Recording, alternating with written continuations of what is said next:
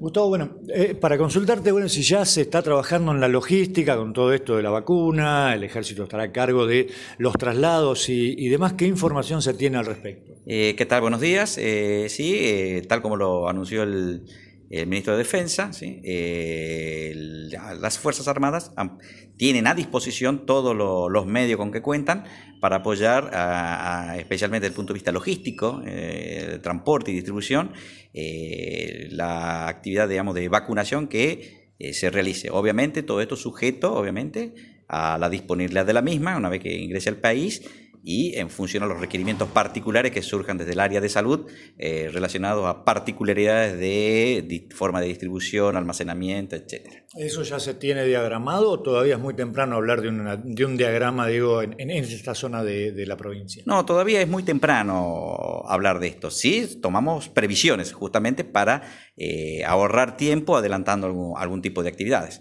Eh, en función de eso, estamos como ya lo venimos haciendo desde hace más de 260 días, eh, que, inició la, operación Belgrano, General Belgrano 1, eh, optimizando la herramienta, es decir, poniendo a punto todos los medios disponibles, sea del punto de vista de transporte logístico, medios de transporte fundamentalmente, y el personal necesario para llevar a cargo, a cargo eh, repito, esa, esa distribución, posible almacenamiento, obviamente sujeto a las características técnicas del tipo de vacuna que se usen, y obviamente también estar en capacidad de dar algún tipo de apoyo si es requerido eh, desde otro punto de vista. ¿eh? teniendo en cuenta la importancia que tiene hoy la vacuna y las expectativas que se generan, obviamente esa logística va a tener que estar muy aceitada. Exactamente, exactamente tal como lo dejó traslucir ahí en alguna nota el ministro de Defensa. Eh, una buena herramienta como para orientar esta actividad es el empleo de los padrones electorales, en el cual, digamos, todas las Fuerzas Armadas, en particular el Ejército, con su presencia territorial, eh, tiene muy aceitado el empleo de esta, de esta herramienta. Gustavo, a lo largo de, casi un año, digo, el ejército ha demostrado este, en, distintos este, sectores de esta, de esta pandemia el trabajo que, realizó y que puede seguir realizando, digo, al punto tal de la confiabilidad del gobierno, del gobierno nacional, este, de que sea el propio ejército el, encargado de este, la custodia precisamente de, la vacuna. ¿Cómo lo analizás este, en este momento eh, esas decisiones y lo que ha pasado a lo largo del año? Eh, por un lado, como te dije anteriormente, hay que ver primero las características técnicas o especificaciones técnicas de las vacunas.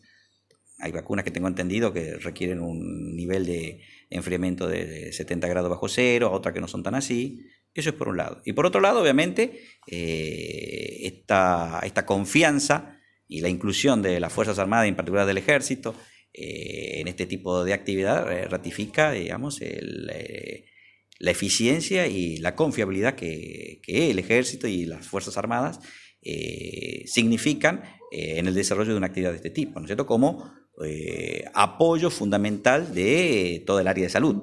No hay que olvidar que justamente este es un esfuerzo que lleva prioritariamente el área de salud a nivel nacional y que obviamente deberá coordinar con todas las carteras de salud a niveles provinciales. Y en el cual, en apoyo de esta actividad, las Fuerzas Armadas están a disposición con todos sus medios para trabajar fundamentalmente en lo que es eh, la logística de distribución, transporte, estoy hablando fundamentalmente, y de acuerdo a lo que te dije anteriormente, a las especificaciones técnicas, algún tipo de capacidad para almacenamiento. ¿Ya se han reunido con autoridades de salud de la provincia? ¿Piensan reunirse? Eh, nosotros trabajamos siempre mancomunadamente a través del COEL eh, que está en Santa Rosa, eh, entre el articulado entre el gobierno provincial y el comando de la décima brigada mecanizada que hasta el fin ha establecido un comando de zona de emergencia que abarca toda la jurisdicción de La Pampa.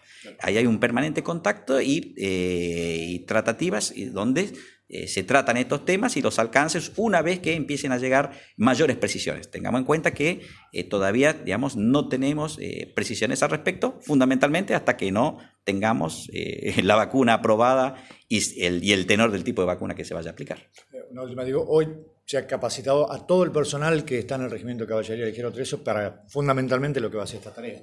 sí, sí, nosotros en esta capacitación, digamos, obviamente, y, principal es la preparación para la guerra, pero muchas de esas actividades eh, tienen un empleo dual, ya sea de la, logística de la distribución, transporte, eh, el almacenamiento y la custodia, y también eh, el, monitoreo de la operación en sí que se puede realizar. Porque lo mismo que aplicamos nosotros en una operación de combates tiene idéntica aplicación, o muy parecido, en cuanto a la planificación y al monitoreo de la misma relacionado a operaciones de protección civil, que sería en este caso eh, una operación de esta característica, la que se daría una vez que se lance, tal como lo denominó el ministro de Defensa, Operación Belgrano 2. Muchas gracias a vos.